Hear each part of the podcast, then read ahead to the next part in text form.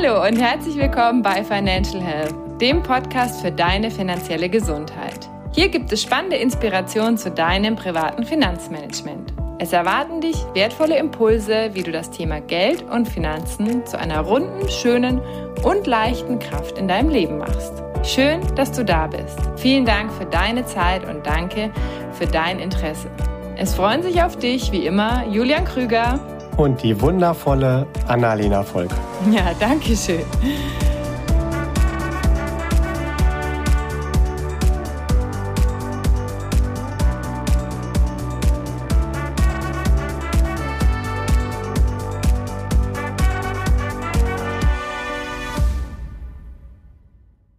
Julian, heute haben wir ein ganz, ganz spannendes Thema und zwar geht es darum, Riester ja, nein, vielleicht. Und wir haben ja schon vieles über das Thema Riester gehört. Einige sprechen davon, dass es sich nicht lohnen würde und andere sind wieder total begeistert davon. Und ich frage mich, wie kann das denn sein und wer hat da überhaupt recht? Ha, da starte ich direkt mal mit einem Lieblingszitat von einem meiner Mentoren, der mir immer wieder gesagt hat und ich es lange Zeit gar nicht verstanden habe, You can be right or you can be rich. Und deswegen mag ich das gar nicht so sehr, diese Frage, Mensch, wer hat denn jetzt recht, sondern die Frage ist wahrscheinlich eher, wie clever bin ich, was für mich zu nutzen. Und das liegt natürlich auch immer wieder im Auge des Betrachters. Es kann sogar sein, dass wenn einer sagt, es lohnt sich nicht und der andere sagt, das lohnt sich ja wohl, dass beide recht haben. Lass uns doch in dieser Folge einfach mal beides betrachten. Für wen lohnt es sich und für mhm. wen vielleicht auch nicht? Und was spricht dafür und was spricht dagegen? Okay, dann lass uns direkt mal von vorne starten. Also nochmal ganz kurz, was ist Riester, wo kommt das her und wie funktioniert das? Vor einigen Jahren hat der Staat seine gesetzliche Leistung an Altersrente gekürzt. Das heißt, jemand, der dann später in Rente geht, der hat etwas weniger gesetzliche Rente zu erwarten. Und um diese Lücke, die da geöffnet wurde, weiter zu schließen, hat er gesagt, okay, das sollte dann die Bevölkerung privat machen, zumindest der dafür vorgesehene geförderte Personenkreis. Und damit die es aber auch wirklich tun, müssen wir Anreize schaffen, sprich wir geben den Incentivierung, ähm, Zuschuss zu der Altersvorsorge, um diese Lücke, die der Staat halt dementsprechend nicht mehr schließen kann, privat zu schließen. Es hat damals derjenige, der sich das ausgedacht hat, der Herr Riester ins Leben gerufen. Das ist tatsächlich ein Nachname. Ob er nun heute immer noch besonders happy darüber ist, dass er dem seinen Namen gegeben hat, sei mal drum. Zumindest werden wir noch viele Jahrzehnte von dieser Person hören. Es ist also einfach eine Form von Altersvorsorge. Ähm, wir haben in der vorherigen Altersvorsorgeversion ja über vier verschiedene Kategorien von Altersvorsorge, die vom Staat gefördert wird, supported wird, gesprochen. Jetzt hatten wir so viele Rückfragen. Mensch, kannst du nicht mal eine Folge speziell zum Thema Riester machen? Dem kommen wir jetzt hier gerne nach. Also grundsätzlich betrachtet ist es einfach eine Form von Altersvorsorge. Und wenn ich die Bedingungen, die der Staat da gibt, erfülle, dann kann ich zum einen das, was ich da einzahle, von der Steuer absetzen, habe also einen Brutto-Netto-Effekt. Und der eine oder andere munkelt ja auch, dass der Steuerspareffekt in Deutschland deutlich stärker ausgeprägt ist als der Sexualtrieb. Das heißt, ähm, das wird schon mal angesprochen. Geil. Und, ähm, oder andersrum, Annalena, wie viele Kinder hast du und wie oft hast du schon Steuern gespart? Also, ne, scheint also auf jeden Fall auch zu funktionieren. und ähm, zweitens spare ich nicht nur Steuern, sondern je nachdem, wie klein oder groß meine Familie ist, bekomme ich da auch noch verschiedene Zuschüsse. Ne? Also für jede Person, die die Mindestanforderungen in diesen Vertrag einzahlt, die bekommt dann schon mal für sich selbst, wenn sie förderfähig ist, 175 Euro jedes Jahr geschenkt. Und wenn man jetzt weiß, dass man das 30, 40 Jahre vielleicht sogar macht, dann sind das einige tausend Euro, die ich dann da vom Staat bekomme. Wenn ich eine kleinere Familie habe, können das sogar mal schnell über 1000 Euro jedes Jahr an Sponsoring sein, weil Kinder auch noch gefördert werden. Genau, und jetzt ist natürlich noch die Frage, Mensch, wie viel muss ich denn da reinpacken, um diese Förderung zu bekommen? Um die volle Förderung zu bekommen, sollte ich 4% von meinem steuerpflichtigen Einkommen des Vorjahres da rein investieren, maximal 2100 Euro. Gleichzeitig, um es noch komplizierter zu machen, in diesen 2100 Euro sind aber die Zulagen vom Staat auch schon drin. Konkretes Beispiel. Wenn ich jetzt also eine Person ohne Kinder die Förderung in Anspruch nehmen möchte, 175 Euro, dann ziehe ich die von den 2000 ab. Machen wir mal ein Rechenbeispiel oder eine Rechenaufgabe an dich, Annalena. Du kannst schon mal in Panik geraten. 2100 oh minus 175. Ah, Hilfe!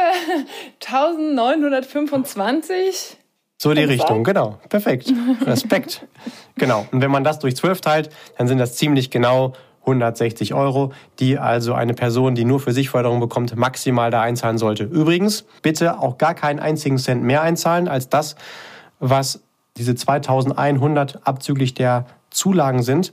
Denn dann ist das so wie bei Autoreifen, die haben eine zugelassene Höchstgeschwindigkeit. Das heißt nicht, dass ich nicht auch schneller damit fahren kann, aber das verliert dann alle Vorteile und vielleicht komme ich irgendwann ins Schlindern und ähm, komme dann von der Straße ab. Das ist hier genauso. Dann sollte ich lieber mir Gedanken machen, wenn ich mehr in die Altersvorsorge einzahlen möchte, was durchaus auch sinnvoll sein kann, welche der anderen staatlich geförderten Wege dann auch noch in Frage kommen. Mhm. Okay. Ja, das ist schon mal ein mega hilfreicher Hinweis. Für wen ist denn Riester geeignet? Also wer ist der Personenkreis, der Riester für sich nutzen kann?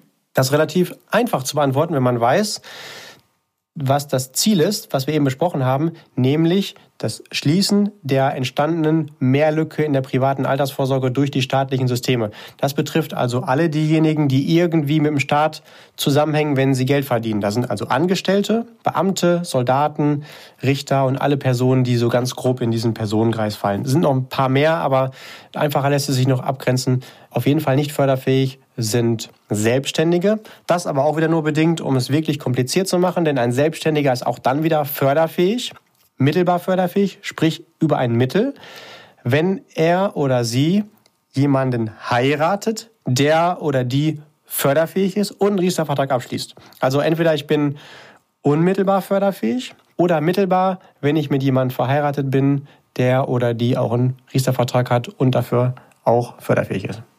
Mhm. Also gar nicht so einfach zum Durchblicken. Aber jetzt haben wir es, glaube ich, mal grob verstanden. Was spricht denn gegen Riester-Rente? Tatsächlich habe ich mir diese Frage auch schon mal gestellt und bisher für mich keine Antwort finden können. Also was dagegen spricht, ist logischerweise, wenn ich eine abschließe und überhaupt nicht in die Vorteile von dem Produkt in Genuss kommen kann. Aber wenn ich zum förderfähigen Kreis gehöre, gibt es nichts, was dagegen spricht. Das ist vielleicht sogar die, oder das ist so ähnlich wie wenn ich dich frage, ich lade dich zum Essen ein was spricht eigentlich dagegen? Gut, du hast halt den Nachteil, du musst halt eine Stunde mit mir Zeit verbringen, aber wenn ich jetzt sage, du darfst ja auch so, wo es hingeht und ich bezahle das auch noch, ist es ja mhm. erstmal ein Vorteil. Mhm. Gut, aber ich habe, also ich meine, wir hatten es ja vorhin schon mal ganz kurz davon. Mhm. Es gibt ja auch viele Menschen, die sagen, ja, Riester lohnt sich nicht. Ähm, was denkst du denn, warum gibt es denn solche Aussagen, dass Riester sich nicht lohnt? Ich meine, es muss ja irgendwo herkommen, ne? Ja, den gehen wir am besten gleich nochmal genauer auf den Grund, weil Riester eben nicht gleich Riester ist, so wie Auto nicht gleich Auto ist. Wenn ich natürlich jetzt unter Auto verstehe, einen rostigen Dacia, dann würde ich auch sagen, ein Auto lohnt sich nicht. Aber es gibt auch Autos, die sind nicht rostig und die gehören nicht dieser Marke mit dem D vorne und den vier oder fünf Buchstaben an, sondern die haben dann durchaus ihre Daseinsberechtigung. Grundsätzlich die Frage, Mensch, woher kommt das denn, dass sich das nicht lohnt? Ich glaube, es ist schon sehr einfach und vor allen Dingen auch sehr populistisch zu sagen, das ist Blödsinn, das lohnt sich nicht, weil man so natürlich schnell Meinungsmache machen kann und auch auf sich Aufmerksamkeit sieht und ähm, so wirkt. Also entweder derjenige, der am Stammtisch das Gespräch führen möchte, bekommt so schnell Aufmerksamkeit oder jemand, der vielleicht einen Zeitungsartikel oder einen YouTube-Kanal irgendwie promoten möchte, bekommt schnell da Klicks und Klicks und Aufmerksamkeit bedeutet halt Auflage und damit halt auch Umsatz und damit auch Gewinn. Aber wenn man mal genauer nachfragt, warum, dann wird es schon relativ eng. Also ich kenne auch sehr viele Menschen, die zu mir in die Beratung kommen, die sagen, ich habe aber gehört, das lohnt sich nicht. Und dann frage ich einfach mal nach, warum. Dann kommt, ja, weiß ich nicht, habe ich nur gehört. Und dann frage ich nach, wer hat denn das gesagt? Dann kommt, ja, das hat mein Nachbar erzählt. Dann frage ich ja, und warum, wo hat der es ja? Ich glaube, der hat es wiederum vom Nachbar gehört. Und der wahrscheinlich von der Schildkröte und davon von der Schwiegermutter.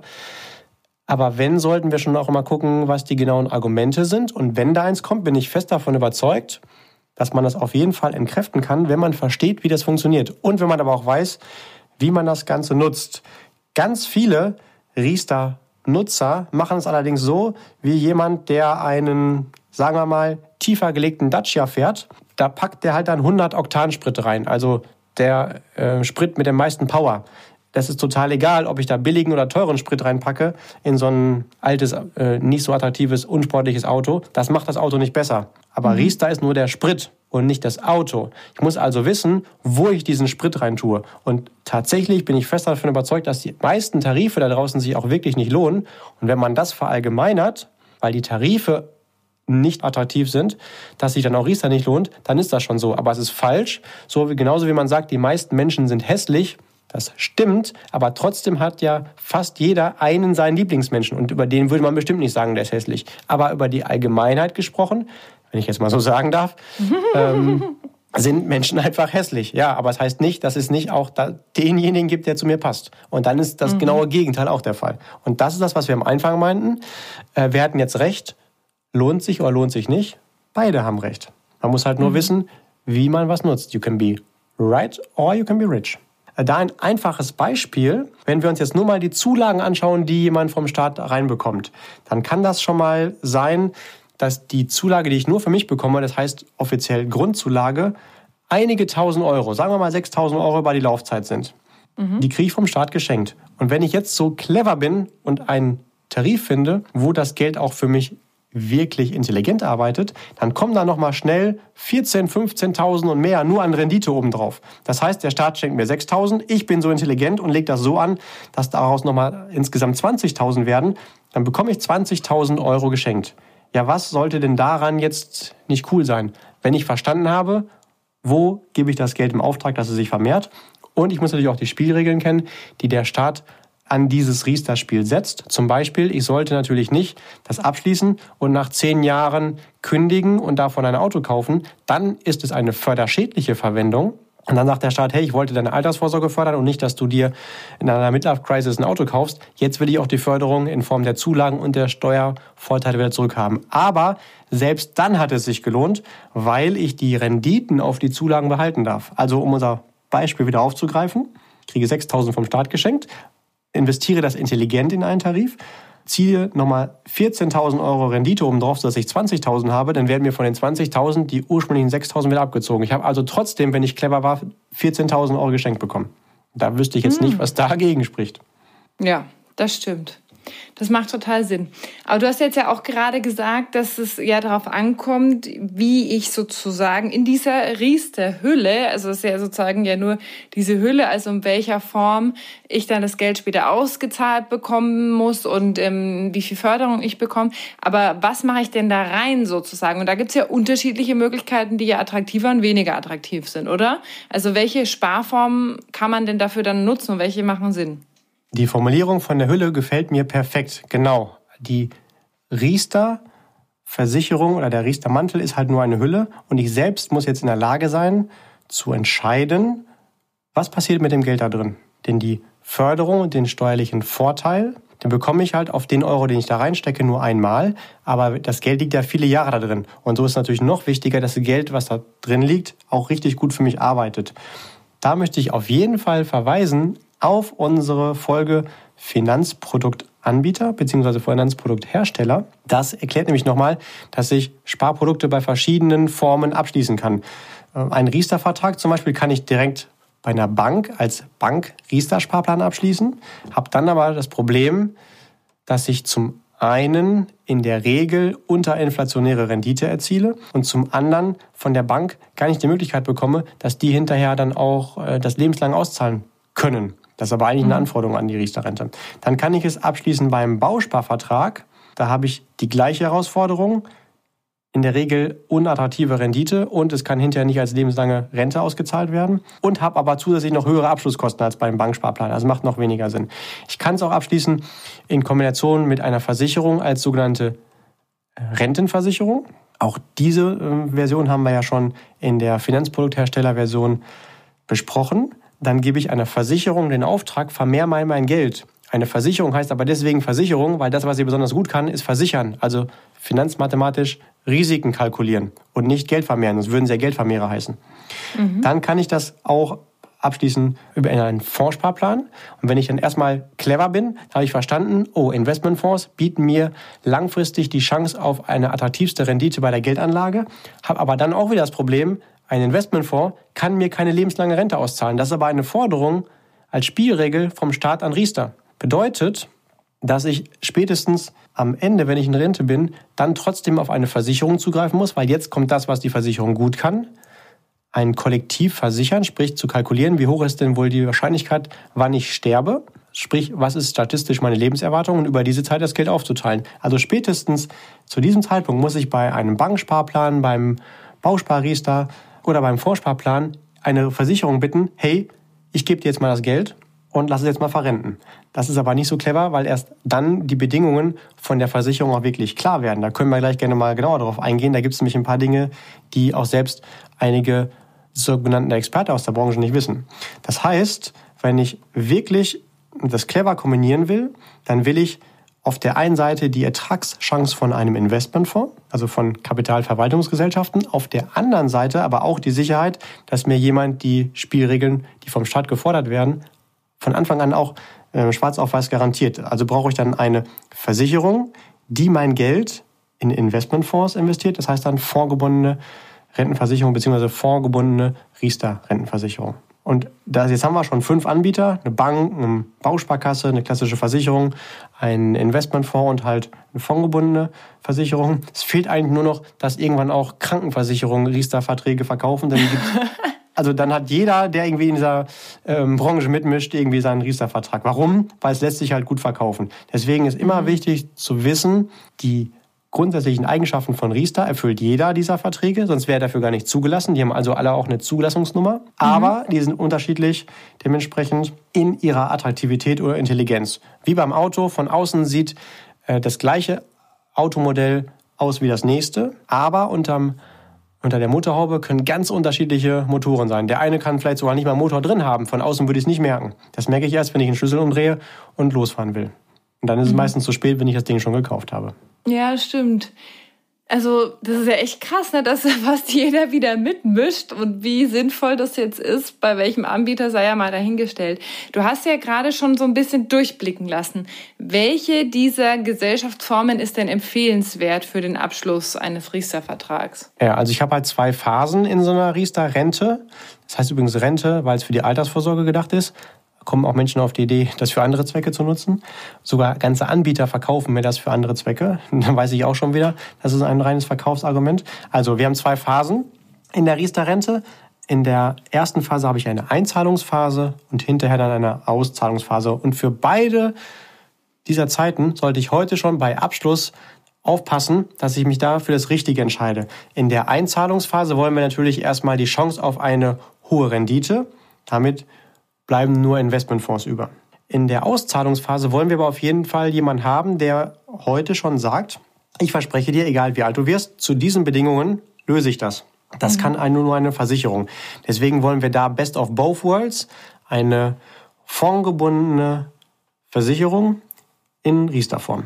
Ansonsten gibt es ähm, Versionen, die in der einen oder der anderen Variante vielleicht noch cleverer aussehen, aber halt in Gänze betrachtet nicht so clever sind. Das ist wie, ähm, wenn ich beim Auto schnell fahren will, dann nehme ich am liebsten einen Formel-1-Wagen. Das stimmt. Damit bin ich natürlich super schnell. Der ist aber vielleicht nicht besonders straßentauglich. Wenn ich jetzt sage, ich möchte aber das Gegenteil haben, das vielleicht ähm, sicherste Auto der Welt, dann nehme ich am liebsten eine Gummikugel, mit der ich über den Straßenverkehr rolle. Ist aber auch nicht so richtig clever. Die Kombination ist dementsprechend dann ein vernünftiges, solides Auto mit Motor. Okay, das heißt, ich würde jetzt dann zu einer Versicherung gehen und würde der sagen, in welche Investmentfonds sie investieren sollen? Oder würde ich dann auch einen Vermögensverwalter dazuziehen? Oder wie würde es jetzt mal ganz konkret ablaufen? Ja, genau, du hast komplett recht. Ich suche mir also einen Anbieter in Form einer Versicherung und sage dem, hey, ich möchte gerne die Vorteile von Riester nutzen. Kriegst du das hin? Und wenn ja, möchte ich das gerne über dich lösen. Dir gebe ich das Geld.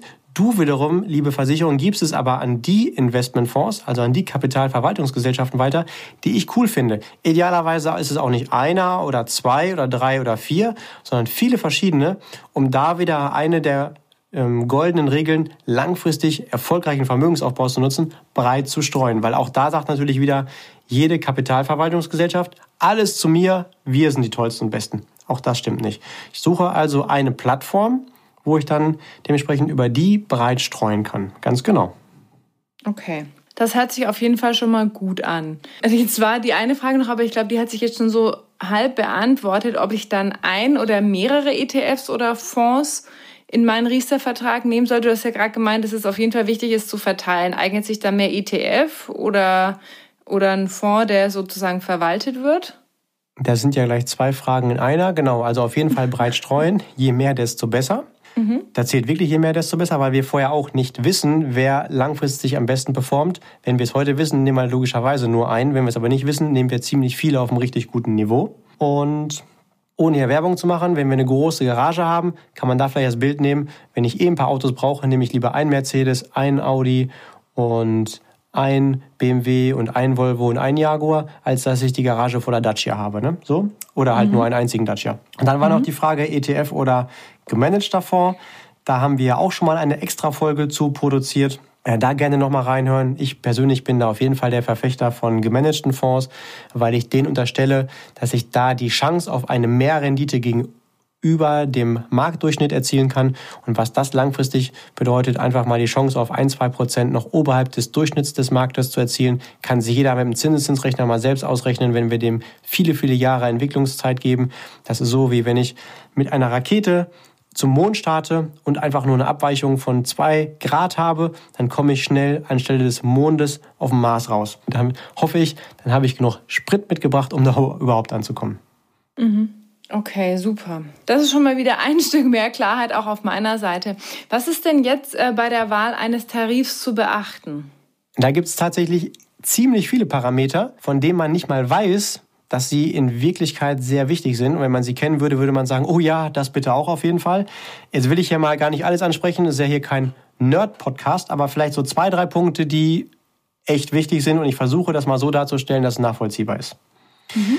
Eine der Spielregeln, die zum Beispiel der Staat an eine Riester-Rente stellt, ist, hey, wenn du die Riester-Förderung bekommen willst, lieber Anbieter für diesen Tarif, dann musst du sicherstellen, dass das Geld, was da reinfließt, egal ob das jetzt von demjenigen ist, der da einzahlt, also von dem Kunden, oder ob das die Zulagen vom Staat sind, das muss garantiert am Ende auch wieder rauskommen. Das widerspricht so ein bisschen der Philosophie von einem Investmentfonds, der ja eben sagen will, hey, wir geben das Beste, aber wir können dir nicht genau sagen, wie viel Prozent wir im Schnitt über die gesamte Laufzeit erzielt haben. Und so ist die Herausforderung von dem Anbieter des Tarifes, diese Garantie irgendwie abzubilden. Das machen die meisten, indem sie das Geld nicht direkt in den Investmentfonds packen, sondern in mehrere Töpfe gleichzeitig. Manche zwei oder drei und das Geld nach verschiedenen Systemen hin und her schieben. Und diese Systeme sind mehr oder weniger intelligent und mehr oder weniger clever und effizient. Und wenn die Systeme halt weniger effizient sind, kann das bedeuten, dass ich da ganz, ganz tolle Investmentfonds drin habe,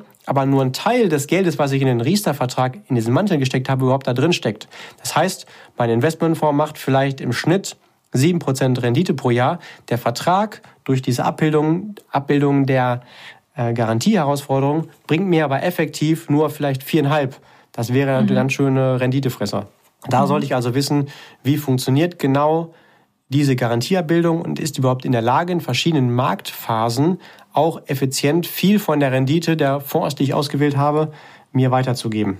Da sollte ich also einfach einen Ansprechpartner haben, der in der Lage ist, diese verschiedenen Garantiesysteme miteinander zu vergleichen. Und äh, da gibt es zum Beispiel Systeme, die diese Hin- und Herschichtungen zwischen den Töpfen oder auch das Screenen des Marktes, je nachdem, wie halt sich der Markt bewegt, muss das Geld auch mal schneller wieder aus den Fonds rausgenommen werden in die sicheren Töpfe. Da gibt es welche, die machen das täglich, andere wöchentlich, andere monatlich. Und das kann schon sinnvoll sein, wenn das möglichst oft passiert, weil die Märkte teilweise auch sehr schnelllebig sind. Mhm.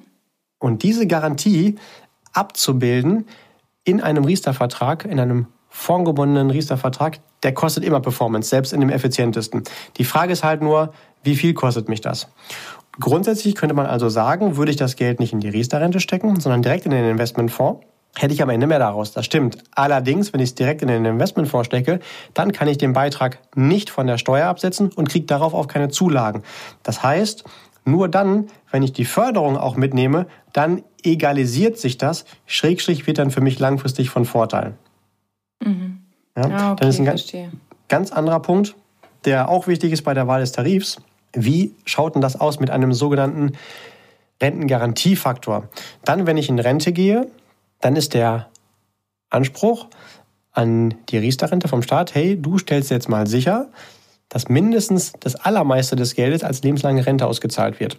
Und ähm, dann schaut halt dementsprechend der Versicherer, bei dem ich das abgeschlossen habe, oder der Anbieter, in eine sogenannte Sterbetafel, wo drin steht, hey, was ist denn wohl die Lebenserwartung von der Person, die es gerade abgeschlossen hat. Und jetzt stellen wir alle paar Jahre fest, durch unsere gesunde Lebensweise und weniger Arbeitsplatzbelastung steigt unsere Lebenserwartung. Das heißt, alle paar Jahre steht in so einer neuen Sterbetafel drin, ha, statistisch lebt diese Person noch länger. Jetzt ist die ganz, ganz wichtige Frage, wann würde ich mir denn am liebsten so eine Sterbetafel sichern? Also die Tafel, wo drin steht, wie hoch meine Lebenserwartung ist. Würde ich mir die sichern, wenn ich den Vertrag abschließe und noch viele Jahre vor mir habe? Oder will ich mir die Sterbetafel erst dann sichern, wenn ich in Rente gehe und da drin steht, das gleiche Geld, was ich jetzt aufgebaut habe, muss über eine längere Zeit aufgeteilt werden? Was würdest du sagen? Hm. Ich bin mir ehrlich gesagt gar nicht sicher, weil ich jetzt noch nicht so ganz verstanden habe, was der Unterschied ist.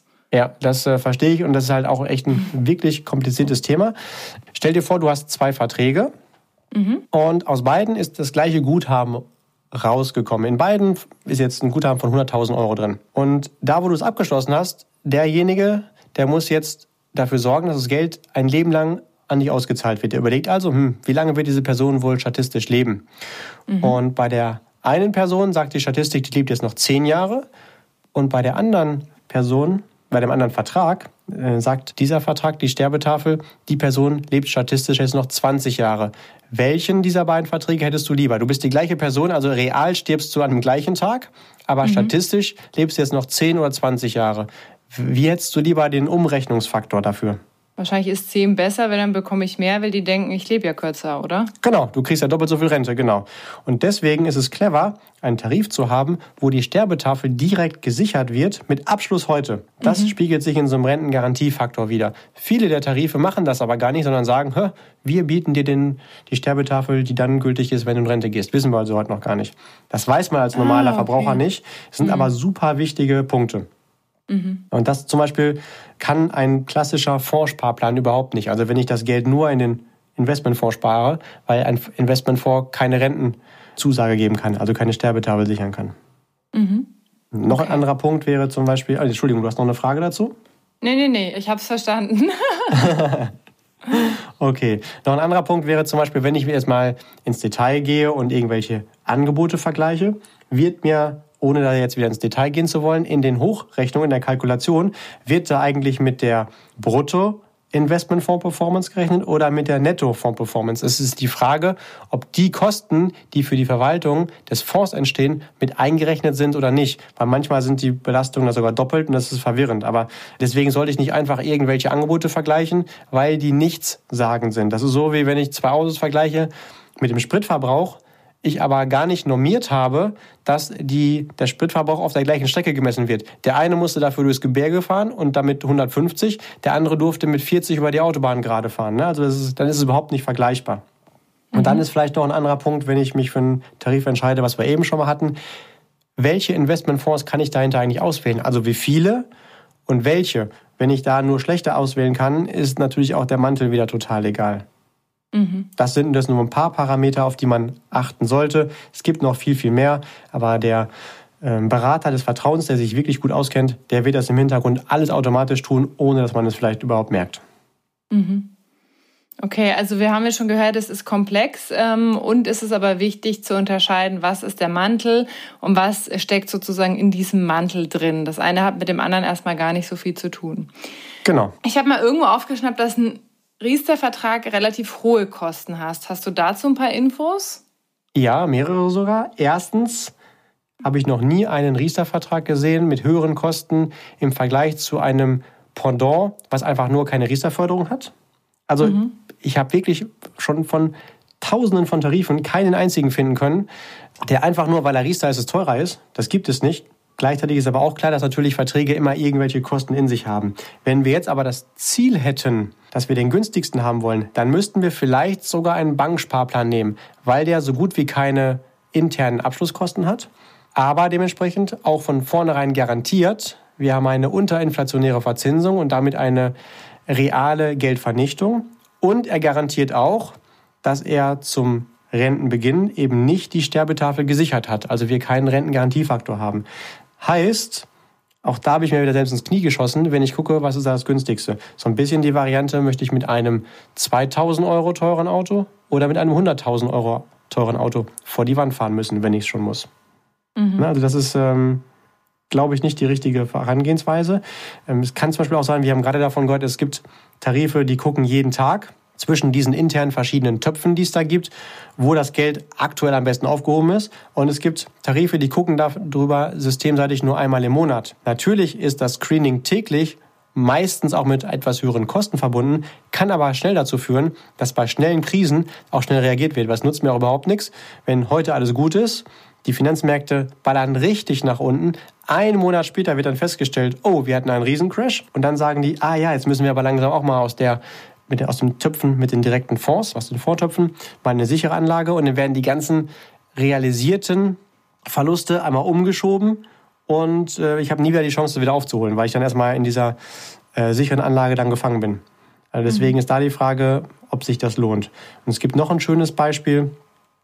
Ich hatte vor ein paar Tagen jemanden in Beratung, der hat ganz, ganz lange im Detail analysiert, welcher der Riester-Tarif jetzt für ihn der richtige gewesen ist. Also aus meiner Sicht so ein bisschen die Frage, nehme ich jetzt einen BMW oder ein Audi oder ein Mercedes, wo man sich wahrscheinlich eher einig sein kann, von der Qualität her ist es egal, das ist nur eine Geschmacksfrage. Aber er hat sogar mehrere Monate drüber überlegt. dann haben wir mal ausgerechnet, was das bisher gekostet hat. Wir haben geschaut, er wollte das für 40 Jahre abschließen. Das sind also 40 Jahre mal 12 Monate, 480 Monate geplante Einzahlung. Er hat jetzt aber schon vier Monate überlegt und hat so dementsprechend nicht mal eine Laufzeit von 480 Monate, weil er nicht später in Rente gehen wollte, sondern zum gleichen Zeitpunkt. Damit also 480 minus 4, also 400 und 76, wenn ich richtig rechne. Und äh, dann kam auf einmal tatsächlich 8000 Euro weniger am Ende raus. Warum? Weil der Zinseszinseffekt von vier Monaten gefehlt hat. Er hat zwar nur 160 Euro im Monat einzahlen wollen, beziehungsweise mehr geht ja in Riester auch nicht, aber diese 160 Euro pro Monat haben hinten raus immer ein Ergebnis von 2000 Euro pro Monat ergeben. Und das ist halt echt krass. Deswegen sollte ich da möglichst früh anfangen und nicht über die Kosten diskutieren, weil wenn ich dadurch jetzt einen Vertrag habe, der vielleicht 500 Euro weniger interne Kosten hat, aber 8000 Euro Ablaufergebnis verliere durch den Zinseszinseffekt, war das auch nicht besonders intelligent. Mhm.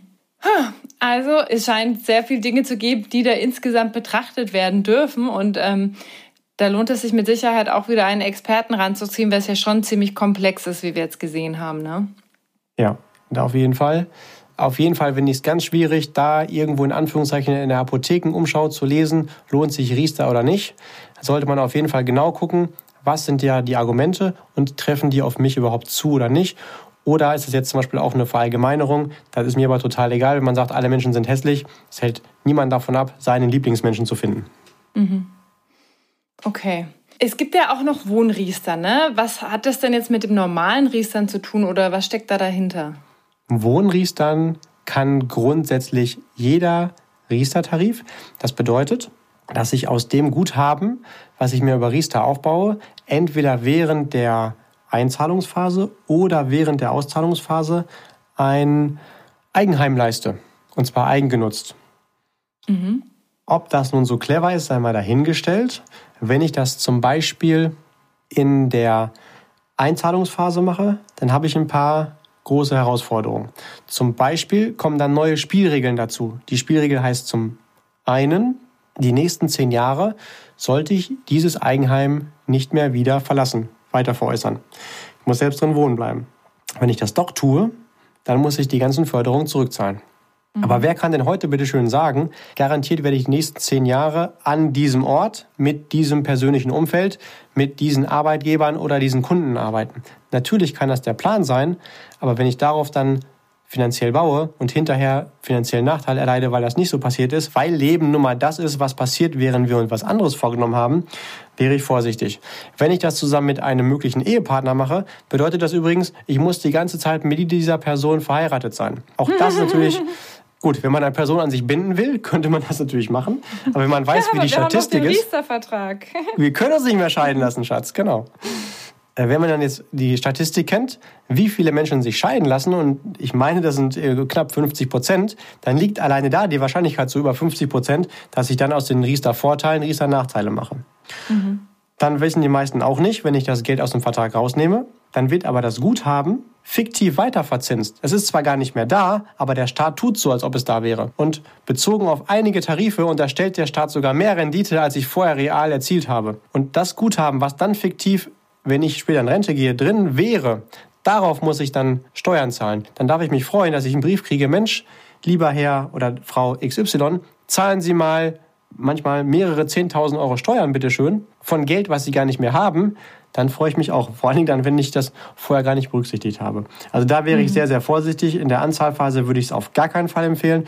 Und selbst in der Auszahlphase muss man überlegen, ob das sinnvoll ist, weil eine Riester-Rente ein Rentenvertrag ist. Das heißt, der soll eigentlich für die Altersvorsorge genutzt werden. Rente heißt ja lebenslange Zahlung oder zumindest mhm. regelmäßige Zahlung.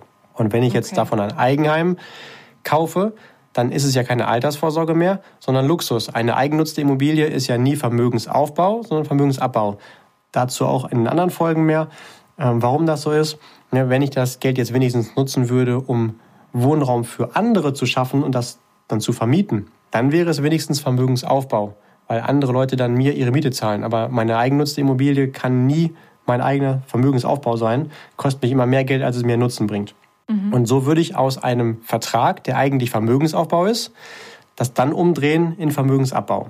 Also zusammengefasst, bitte niemals in der Einzahlphase, wenn mir das jemand als Berater verkauft, ja, hier ist ein Vorteil oder bei deiner Immobilienfinanzierung, die kriegen wir jetzt nicht so richtig cool hin, wie du es gerne hättest, aber dann nutzen wir einfach noch Riester dazu, dann weißt du, mit dem sprichst du bitte nie wieder über irgendwelche Finanzthemen, weil es dann ein Verkauf ist und keine vorteilhafte Beratung. Und wenn es unbedingt sein muss, dann höchstens in der Auszahlphase ist aber auch nicht so richtig cool. Was meinst du mit Auszahlphase? Also Einzahlphase heißt, ich bekomme das Geld schon, während ich noch reinzahle oder wie? Ja, genau. Man kann sagen, ähm, ich habe jetzt fünf Jahre eingezahlt und das Geld, was jetzt drin ist, inklusive der Zulagen vom Staat und indirekt auch inklusive der Steuervorteile, das nehme ich jetzt raus und damit bezahle ich jetzt eine eigengenutzte Immobilie oder ein eigengenutztes Apartment. Mm, okay. Kann man, ist aber nicht empfehlenswert, aus den Gründen, die wir gerade gehört haben. Okay. Gut, das habe ich verstanden. Also Wohngries dann besser weglassen. Genau, und dann kommt noch die Vollkatastrophe, wenn die Chance, du kannst halt dementsprechend Wohnriestern, also darüber eine Finanzierung ermöglichen, wenn man das kombiniert mit einem Bausparvertrag. Wir haben ja in der Folge, in der Podcast-Folge die größten Finanzsünden, unter anderem der Bausparvertrag darüber gesprochen, dass wir den lieber nicht nutzen wollen, schon gar nicht für eine Finanzierung. Wenn ich aber so ein Produkt dann noch kombiniere mit Riester, dann wird es ganz katastrophal. Das lässt sich gut verkaufen und ist ein echt tolles Verkaufsargument und ist oberflächlich betrachtet auch auf den ersten Blick sinnvoll. Wenn man aber weiß, wie es funktioniert, dann will man es auf gar keinen Fall, weil man dann so ein bisschen Cholera mit Pest kombiniert. Oh, okay. Und dann ist nicht Minus mal Minus Plus übrigens. okay, also das funktioniert in dem Fall hier nicht. Nur äh, in der Mathematik, okay. Jetzt habe ich mal eine Frage. Was mache ich, wenn ich jetzt feststelle, dass ich einen Riester Weg grundsätzlich gut finde, aber mir jetzt bewusst wird, dass mein aktueller Tarif, den ich halt ausgewählt habe, als ich den Podcast Financial Health noch nicht gekannt habe, dass dieser Tarif eigentlich gar nicht wirklich attraktiv für mich ist?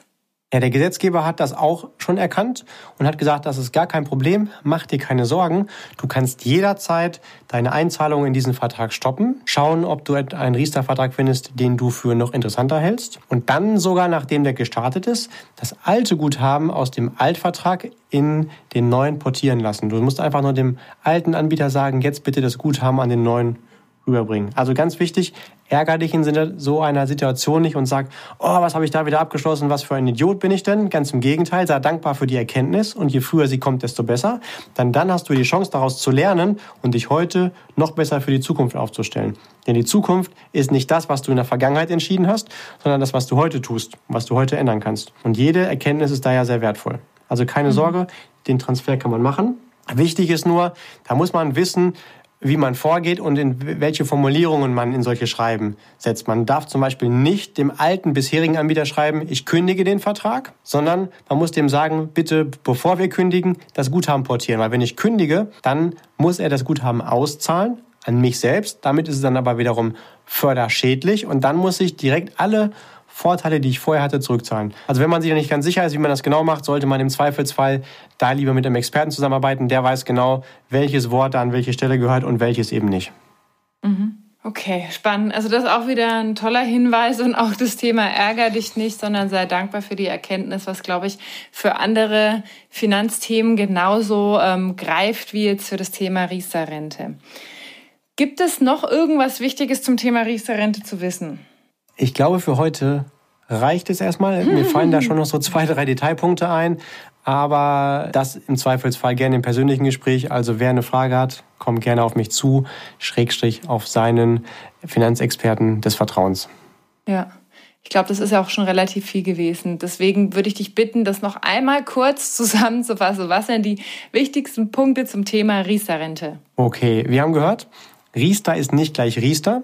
Und selbst wenn es vielleicht viele Tarife gibt, die nicht besonders attraktiv sind, liegt das nicht an der Form oder dem Förderweg Riester, sondern an dem Weg, wie das Geld, was dann dort angelegt wird, sich halt vermehrt oder eben auch nicht. Deswegen muss ich genau aufpassen, welchem Finanzprodukthersteller ich den Auftrag gebe, für mich einen Riester-Vertrag durchzuführen. Du kannst dir das vorstellen wie so eine Art Kleid. Wir haben uns ja mal darauf geeinigt, dass wir in diesem Podcast auch gerne Klartext sprechen wollen und immer gerne auch äh, einprägsame Bilder.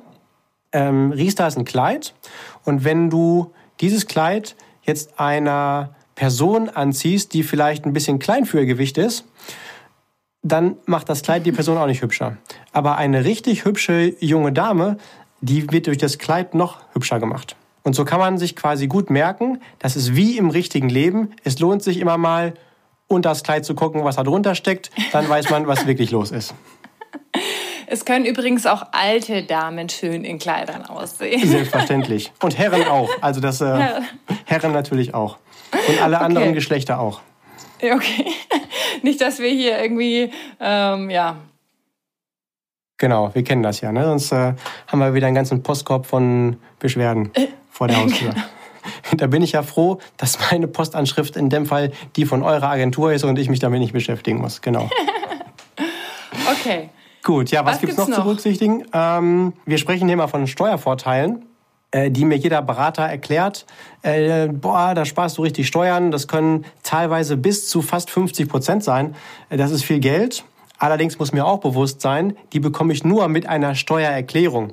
Das heißt, nur weil ich einen Riester-Vertrag abgeschlossen habe, habe ich die Steuervorteile nicht. Also tunlichst sollte ich nicht nur, wenn ich einen Riester-Vertrag nutze, sondern auch in allen anderen Bereichen, aber gerade hier auch natürlich eine jährliche Steuererklärung machen, um auch an diesen Vorteil zu kommen.